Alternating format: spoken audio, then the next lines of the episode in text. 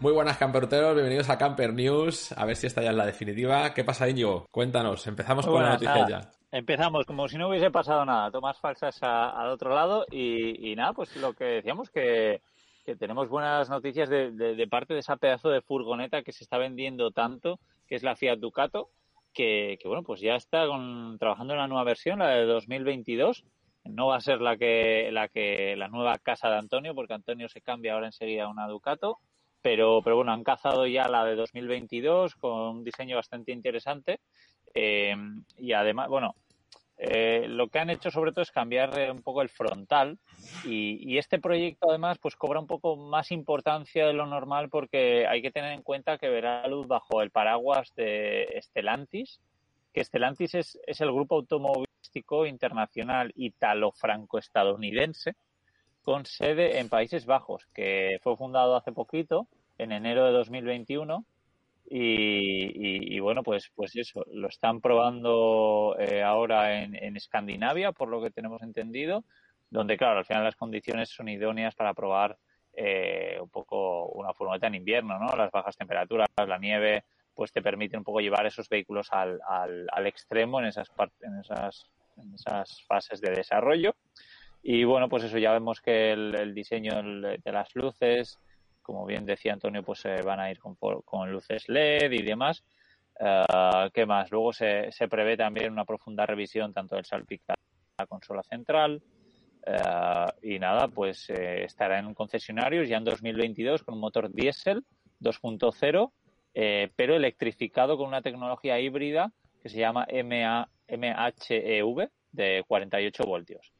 Y luego, además, como ya comentamos en un Camper News antiguo, pues que la variante 100% eléctrica, denominada como Fiat Educato, pues también estará disponible como parte de esa oferta de, furgonetas eléctricas de Stellantis. ¿Qué te parece, Antonio? ¿Cómo lo ves? Pues sí, yo básicamente lo que decía, que, que es eh, muy interesante, sobre todo para de cara a los fabricantes de autocaravanas y campers, que la caja uh, no, no, ha cambiado apenas, que es lo que, que yo creo que es algo que que tendrían mucho miedo seguramente muchos fabricantes porque claro, si modifican algo pues puede ser un follón bastante grande, ¿no? Entonces bueno, parece que eso eh, a nivel de caja y demás no cambia mucho, por lo que se ve va a cambiar la parrilla y, eso que fundamentalmente que ya por fin lleva faros de LED, que era una de las carencias que tenía el modelo Ducato porque se había quedado un poco ahí desfasada respecto a la competencia. Para los camperizadores es buenísimo. ¿Qué más tenemos por ahí, Antonio? Sí. Bueno, pues pasamos con la con la siguiente noticia, que esta es mala. no sé por qué eh, me, tocan a mí las malas. Además, como encima yo soy de enfadarme, pues a ver la que liamos. pues nada, básicamente yo creo que la habréis oído una y mil veces estos días en las noticias. El gobierno está planeando extender el peaje a todas las carreteras, tanto estatales como regionales. Eh, vamos, eh, básicamente se está pensando en implementar un peaje a todas las autovías del país. Y bueno, pues eh, sobre todo a mí lo que más me ha llamado la atención es que esto es un tema que se, que se venía hablando desde hace mucho tiempo, porque parece como que es una cosa que se han inventado ahora eh, el gobierno actual, pero tampoco. O sea, esto se viene ya rumoreando hace mucho tiempo, pero nadie tenía eh, pues eh, las narices de ponerle cascabel al gato y, y bueno, pues al final eh, parece ser que ahora con, con, todo este tema de la recuperación que tenemos que hacer con el COVID y demás, que viene dinero de, de, Bruselas, ¿no? de la Unión Europea, pues nos están poniendo condiciones para recortar el presupuesto al mínimo y, y bueno, pues eh, esta es una de las condiciones que estamos viendo que se van a terminar imponiendo. Eh, Aquí básicamente la noticia yo lo que he visto es que los que están metiendo mucha caña con esto son la Asociación Técnica de Carreteras, que, que es, las siglas son ATC, y que están pidiendo también que se extienda el sistema de pago a incluso las carreteras secundarias, las carreteras convencionales. Eh, bueno, dicen que el modelo de convencional de obtención de fondos y financiación de la gestión de la carretera, de las redes de carreteras, está basado principalmente en, en la disponibilidad de presupuestos procedentes de presupuestos públicos y que bueno pues que el pago de esta forma el pago desde el contribuyente que está agotado que no que hay un déficit ahora mismo acumulado de unos 7.500 millones de euros eh, con Aragón y La Rioja como las comunidades más abandonadas eh, una de las cosas que se está comentando sobre este tema porque claro realmente todos estamos pagando ya un impuesto de circulación, ¿no? Para poder circular. Y uno de los temas que se está comentando es eso, ¿no? Que, al final este impuesto de circulación lo cobran los municipios y este dinero no termina yendo a las carreteras. Entonces, este es uno de, de los problemas. Y, por eso están proponiendo que se pague, o sea, que lo pague el que lo está usando, ¿no? Y bueno, pues eh, también está la, ATC, está diciendo que no, que no sería interesante el sistema eh, por tiempo, de pagar por tiempo, que sería el que utiliza, por ejemplo, Suiza o, Austria, ¿no? Con el sistema de viñetas, sino utilizar un sistema más a la portuguesa, que sería utilizar el, cobro por kilómetros, ¿no? O sea, ponernos eh, un sistema que nos vaya controlando por dónde pasamos y, nos cobren por kilómetros.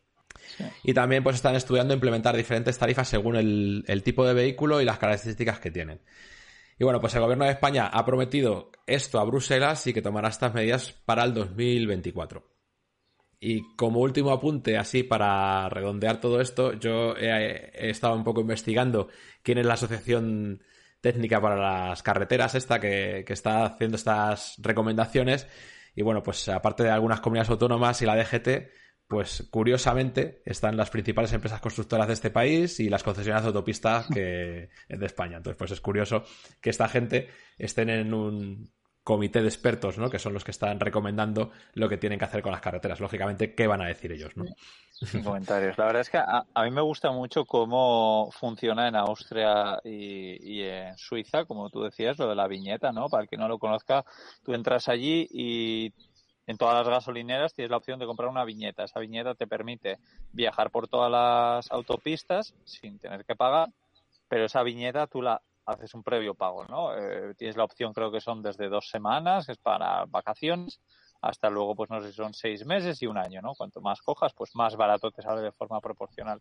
Y, no sé, me parece genial porque te ahorras todo el tema de los peajes físicos de las personas que trabajan en los peajes. Que, bueno, o sea, y de las cámaras, de no sé, me parece como algo tan sencillo de, no sé, no sé, hmm. pero bueno. Sí, yo lo, único que... Lo único que yo veo es que, en Suiza eh, ese impuesto que tiene el tema de la viñeta, eh, digamos que es su impuesto de circulación. Y aquí en España ya estamos pagando un impuesto de circulación. Yo creo que si ellos mismos están reconociendo, ya me estoy poniendo duro, ¿eh? es que me empiezo a calentar. Si ellos mismos están reconociendo de que está mal hecho, ¿no? de que, que, el dinero que estamos pagando con el impuesto de circulación no llega a las carreteras, ¿el problema de quién es? El problema será de ellos, no nuestro, ¿no? Digo yo. Y que deberían solucionar esto y no e imponernos otro impuesto más añadido. Aparte de que, bueno, ya eh, se está comentando también que viene una subida al diésel brutal eh, de más de 10 céntimos por litro. Así que, pues nada, agarraos que vienen curvas. Sí. Bueno, bueno. Yo, mira, antes de, antes de, eh, para terminar de calentar esto, antes de, cerrar esta noticia, quería poner las declaraciones de Pérez Navarro que hizo el otro día, que me parecieron brutales. A ver, a ver si las escucháis. ¿Qué, ¿Qué opino del peaje? Pues se lo voy a decir sinceramente. en todos los países europeos se paga en la conservación y el mantenimiento de las carreteras de alta capacidad, en todos. Este es un país que, bueno, que hemos estado pagando, pero bueno, acabó ahora las concesiones y lo está pagando el presupuesto del Estado. No podemos. Usted cuando va en tren no va gratis. Usted cuando va, en, hay unas infraestructuras que hay que pagarlas aquí y en cualquier país. Se puede discutir que es solo el coste de la conservación y el mantenimiento. PD, uno. Dos, es un tema de Estado y haríamos bien en ponernos de acuerdo todos para resolver este tema de Estado. No podemos cargar los presupuestos del Estado la conservación y el mantenimiento de autopistas y autovías y hacer que la pobre abuelita que, que cobra una pensión en un piso que no tiene ni coche esté pagando la conservación y el mantenimiento de las carreteras de alta velocidad. Va en todas, pero va de suyo. Es decir, eh, básicamente, eh, está diciendo que cuando vamos en tren no vamos gratis, entonces, que, aquí hay que pagar las carreteras también. Y, bueno, pues hace un, un ejemplo un poco malo, creo, que dice que la ancianita que tiene una pensión y que no tiene coche, que no tiene por qué pagar las carreteras. Pero claro, es que si nos ponemos así, eh, a lo mejor yo tampoco tendría que pagar el, cáncer del que fuma eh, o, o, la gente que no tiene niños no tiene que pagar el colegio del que tiene niños. O sea, es que esto es una sociedad. Yo entiendo que, que tenemos que, que pagar todos para que tengamos todos unos servicios públicos de calidad, ¿no? Entonces, al final, bueno, por aquí Trasto Loco estaba diciendo que, que el impuesto de circulación es un impuesto municipal y que no va al Estado, claro, pero yo creo que ese es el problema, ¿no? Yo creo que, que al final eh, lo que no puede ser es que paguemos dobles impuestos porque en este país las cosas se gestionen de una manera un poco rara. Yo creo que habría que darle una vuelta a ver cómo se tienen que hacer las cosas, ¿no? Y, y no cargarnos con tantos impuestos. Pero bueno, que al final vamos a alargarnos con la noticia esta porque es una noticia un poco caliente. Si no, a lo mejor tenemos que hacer un día un, un debate solo sobre esto. Y así ya con las novedades que salgan y demás. Y, y bueno, porque es un poco. Es una noticia un poco chunga, la verdad. Sí, nada, por aquí en YouTube que sepas que te están dando la razón. Hmm. Que eso. Y, y Antonio, eh, desde que has puesto eh, a Fer Navarro, eh, me escucho a mí mismo con un poco de eco y a ti también con un poco de eco. No sé si has cambiado algo. Mm, No, que es raro porque lo único que he hecho ha sido darle al play y no, no he cambiado nada de lo que es la, la herramienta. Yo qué sé. Eh, Vale. Bueno, es bastante poco, pero, pero bueno, que da igual. Eh, si quieres, eh, sigo con. Vamos a hablar un poquito de furgonetas, ¿no? Como no, bueno, en este caso de, de una pickup. Eh, bastante impresionante. A mí me gustan estos, estos cacharros un poco americanos, se ven mucho por allí. Y, y bueno, la compañía que lo ha sacado es Earth Cruiser, que debe ser bastante conocida dentro del mundo de, de vehículos camper, de, entiendo que por allí. Y acaba de presentar el último modelo que se llama Terranova. Y, bueno, pues eh, tiene una disposición donde eh, tiene la cama en un segundo piso del pickup, porque sí, tiene como un techo elevable, pero eh, entero, no es como el típico de la California y demás. Es bastante interesante. Y, y, bueno, incluye un montón de ventanas, pantalla, bueno, mosquiteras, ¿no? Para, y también para tener privacidad, pues se pueden tapar. Y luego en la zona inferior, pues es un típico salón multifuncional con asientos para cuatro adultos. Tiene un tamaño bastante majo. Y luego la cocina, pues tiene un pequeño fregadero, una placa para cocinar, un frigorífico. Es que incluso también hay un, un baño. Esto, esto alucino. Y, y luego la, la construcción, los materiales están compuestos de un núcleo de espuma y, y la cortina es multicapa que se supone que proporciona un buen aislamiento, pues lo típico para mantener eh, el, el calorcito en noches frías. Y bueno, es bastante caro, vale 290 mil dólares casi, eh, unos 240 mil euros al cambio, ¿no? Eh, alucinante. Pero eh, es lo que decía, un sistema de propio, un cacharro interesante. A mí me, me gusta. Yo me iba a viajar por los parques nacionales de Estados Unidos con eso. Sí. Pues nada, eh, la verdad es que es un cacharro interesante, sí. Tiene una pinta brutal. Vale, sí. esta es, eh, bueno, pues es una camperización que hace, que se llama Flow Camper Casper, que es una empresa alemana que, que hace preparaciones. Y bueno, pues ha hecho una preparación sobre la Volkswagen T6, pues para los más aventureros, va con, pues un poco con acabado 4x4 y, y demás, un poco una, California eh, preparada para la aventura. Eh, tiene tracción a las cuatro ruedas. Y bueno, pues pese a no ser un modelo especialmente grande, la verdad es que no le falta de nada.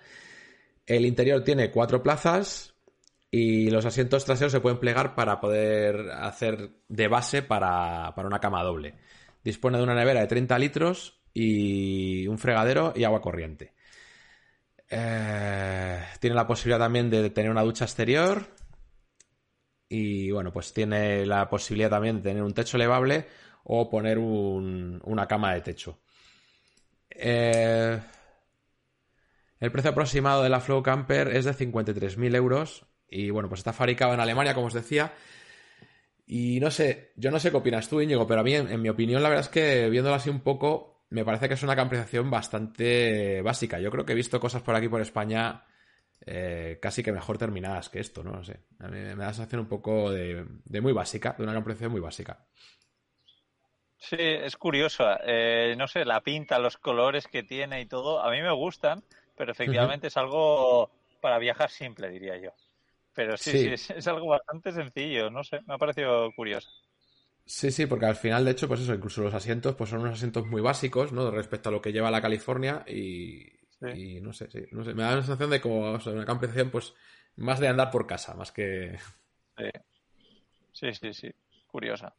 Y, bueno, eh, voy a contar una, una noticia que me parece interesante porque eh, tú esto no sabrás, Antonio, pero una idea que yo tuve hace tiempo, que lo compartí con un amigo, ¿no? Y dije, joder, eh, esto no sé si existe, creo que no, pero estaría guay que la gente que tenga una casa grande, que un, perdona, un terreno grande, que pueda eh, alquilar, que pueda abrirlo a gente que venga con su furgoneta, porque hay gente que tiene un poco de miedo a, viajar y quedarse a dormir en cualquier sitio, sobre todo la gente que no lo ha hecho nunca. Y, y eso, imagínate que tú puedes ir a dormir a casa de, a la finca de alguien que tiene un terreno, igual él vive ahí en su casa, pero tiene espacio para aparcar. Pues a mí eso se me ocurrió, hacer como una especie de Airbnb de eso. Ya sabes que a mí se me ocurren este tipo de ideas. Y bueno, pues lo acaban de, lanzar la empresa eh, de alquiler de campers eh, que se llama Road Surfer, Road Surfer, y han lanzado los Road Surfer Spots. Y entonces la idea es eso, pues que son como campings privados, lo llaman al aire libre, y pues dicen que están ofreciendo los lugares más bonitos y originales para acampar por Europa. Yo de momento eh, solo he visto, creo que por Alemania, sobre todo, bueno, eh, no sé, Austria, Suiza y demás, pero por, por España nada. Eh, pero la empresa también alquila furgonetas en, en España, así que y, la idea es eso, que ya sea junto a una granja, un viñedo, un bosque o, una ciudad mismamente, pues que te que puedas hacer una acampada libre, pero legal. ¿no? Porque estás en un terreno eh, privado. Y bueno, pues ya dicen que si eres propietario de algún campo grande, granja o, tienes un jardín, pues puedes convertirte en anfitrión, ¿no? Como en, Airbnb y presentar tu propiedad en la plataforma de Road Surfer para, bueno, para ganar algo de dinerito hospedando a gente y conociendo a, viajeros geniales. Me parece muy buena idea, ¿no? ¿Cómo lo ves tú? Mm, bueno, eh, está, o sea, la idea es buena.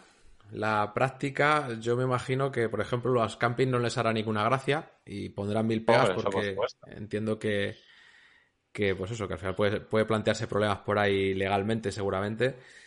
Y, luego, por lo que he estado viendo, sí que he estado un poco dando una vuelta por la web esta mañana. Eh, he visto que hay pocos sitios todavía por aquí, por España. No sé si tú que has visto, Íñigo. Muy pocos. Nada, nada, muy, muy pocos. No hay prácticamente nada. Pero claro, es algo nuevo. Es como el día que empezó Airbnb, pues probablemente tendría eh, cuatro pisos en Nueva York, en Madrid, Barcelona y ciudades grandes, ¿no?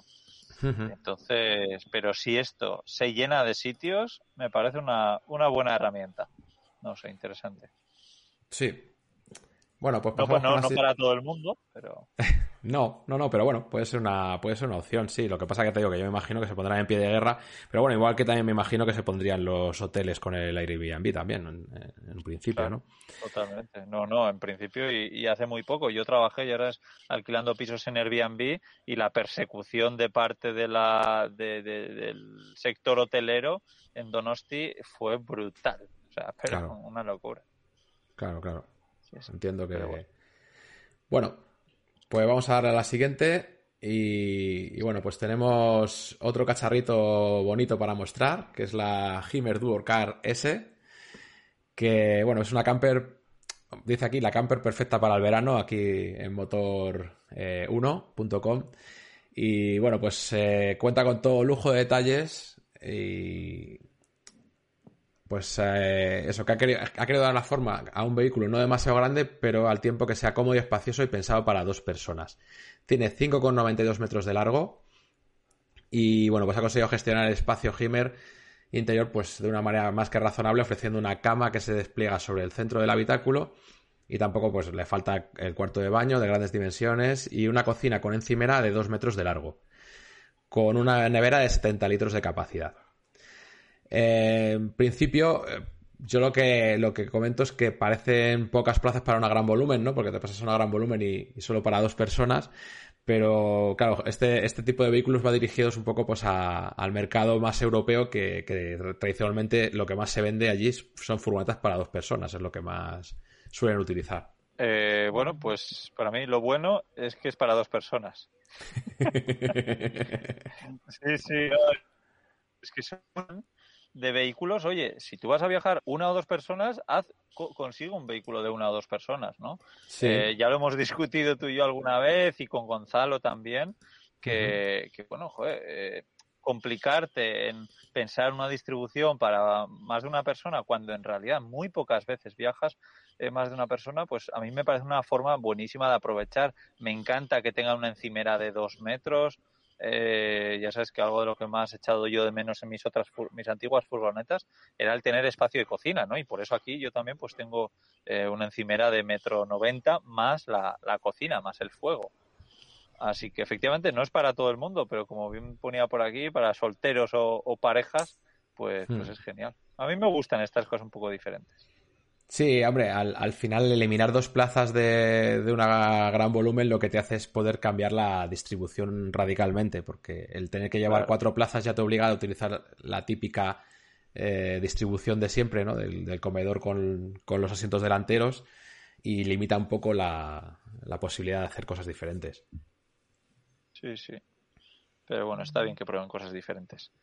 Y bueno, hmm. hablando de cosas diferentes, eh, venga, voy a hablar de una, una caravana curiosa, ya no vamos a hablar de una furgoneta camper, pero una caravana que es enana. Eh, la verdad es que me alucina, no tengo por aquí las medidas exactamente, tengo el peso, que son 760 kilos, pero es muy pequeña y lo alucinante es cuánta gente puede dormir dentro.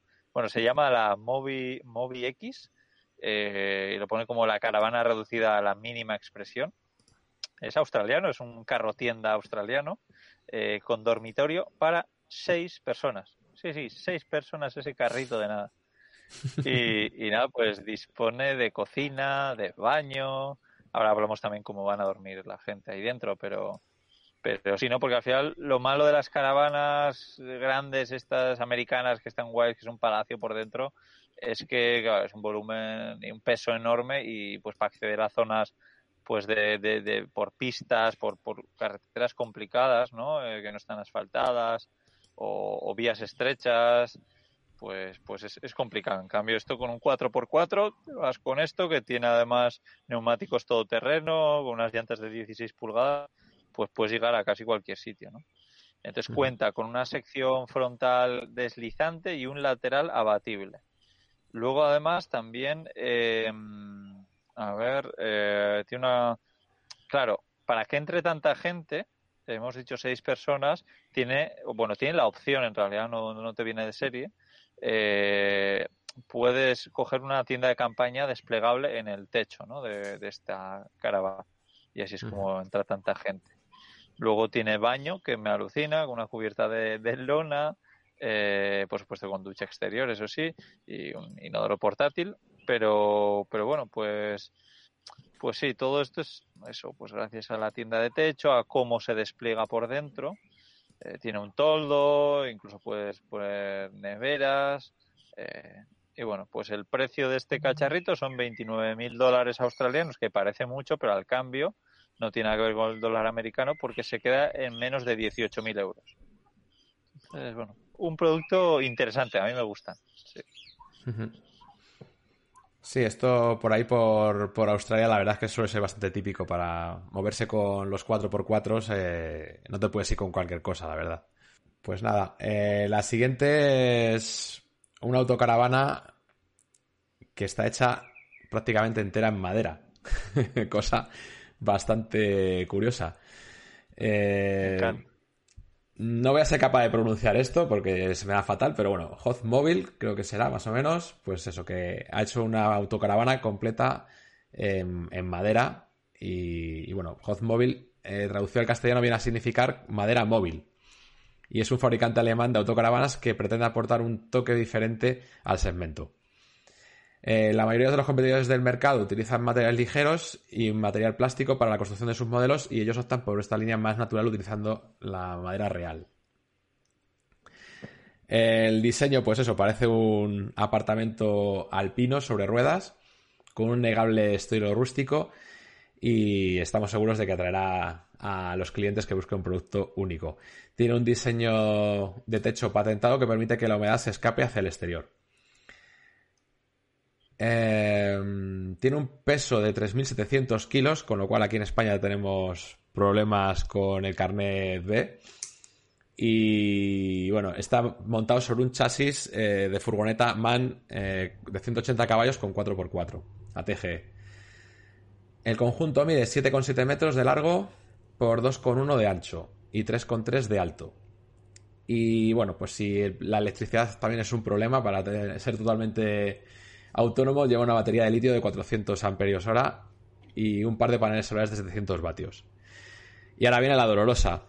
El precio de partida de este modelo son 182,800 eh, mil euros. Es, es, una verdadera pasada. Sí que verdad que es una preciosidad, pero ojo. Sí, sí, a mí me, me, ha gustado sobre todo pues lo mismo por lo que hablamos antes de madera. Creo que a todos nos gusta el tema de la madera, que luego habrá que ver pues eso con el paso del tiempo pues Sí. cómo va saliendo, ¿no? Pero, pero bueno, y también decían pues eso que, que no hay nada que haga llama para que no coja fuego, porque es Sí, que es mucha madera, ¿no? Si yo veo mi furgoneta y tiene mucha madera, pero es que eso, claro, como salga ardiendo, haces una buena chasca. pero bueno, interesante de ver. Y me, me gusta que experimenten también con cosas diferentes. Sí, es, es. La verdad es que es bonita, ¿no? O sea, el diseño por dentro es bonito, por fuera no me parece tan, tan bonita. Por fuera me parece mí muy, ca- muy, muy cajón, pero bueno, también Sí. van gustos. Sí, no sé, me, me recuerda un poco a, a las autocaravanas antiguas, pero en madera, ¿no? Entonces. Sí, sí, sí. Es un poco como- concretamente a un camión que he conocido, un chico eh, inglés de que estuve con él en, en Gales y tal. eh, y y me, me recuerda, tenía como un camión, no sé si era un camión de caballos, no, no, no, me estoy equivocando. Pero vamos, era una furgo muy, muy chula con mucha madera por fuera también. Bueno, Sí. pues ahí, vamos ya con la, con la última. Sí, ya nos queda una que además es una noticia que me ha traído un poco de, de guerra porque eh, la he estado leyendo, no, me ente- no, no la ente- entendía muy bien todo, ¿no?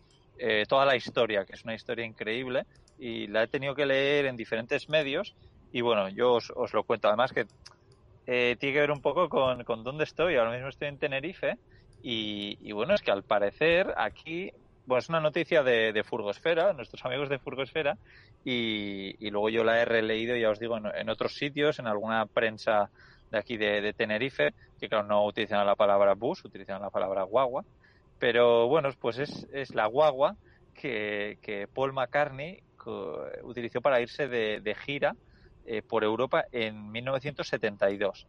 Que además, curiosamente, claro, puedes decir, joder, del 72, qué viejo. No, no, es que el autobús es de 1952, creo. O sea que ya era viejo, ya tenía 20 años cuando lo usaron para hacer esa pedazo de gira. Y, bueno, es un autobús doble, muy impresionante. Y, bueno, pues se fueron de, de gira por toda Europa. Creo que pasaron por 25 ciudades, eh, pisando países como Francia, Alemania, Suiza, Dinamarca, Finlandia, Suecia, Noruega, Países Bajos y Bélgica. Eh, lo llamaban el Wing Bus. eh, y bueno, decían que si sobrepasaba los 60 kilómetros, pues ya era, ya era un logro, ¿no? Y, en la parte de arriba, pues tenía colchones donde iba pues la familia y amigos de, de Paul McCartney. Entonces, eh, muy interesante. Bueno, para los que no sepáis, eh, los Beatles se separaron en 1970. Y, y entonces, pues fue de las primeras grandes giras que hizo eh, Paul McCartney con, con esto. Y bueno, pues eh, lo curioso es cómo ha ido este autobús de un sitio a otro, ¿no? Estaba, por supuesto, en Inglaterra, pero luego eh, no, no he sabido muy bien cómo apareció en Tenerife, en el Hard Rock Café de, de Tenerife, de aquí, y donde estuvo bastantes años hasta que, pues no sé si cerraría en el Hard Rock Café, porque creo que yo pasé hace poco y estaba cerrado, o, o que o que directamente pues lo quitaron de allí, pero bueno, la cuestión es que apareció eh, en un jardín de, de un particular, ahí abandonado el autobús, pudriéndose del asco, hasta Ostras. que apareció un, un señor, chico inglés, que, que dijo, esto hay que rescatarlo. Y creo que tardó con un montón de años en llevárselo desde Algeciras hasta, hasta Inglaterra. Eh, o sea, claro, primero fue hasta Algeciras, luego Algeciras a, a Inglaterra, ¿no? Y debió de ser una, una locura.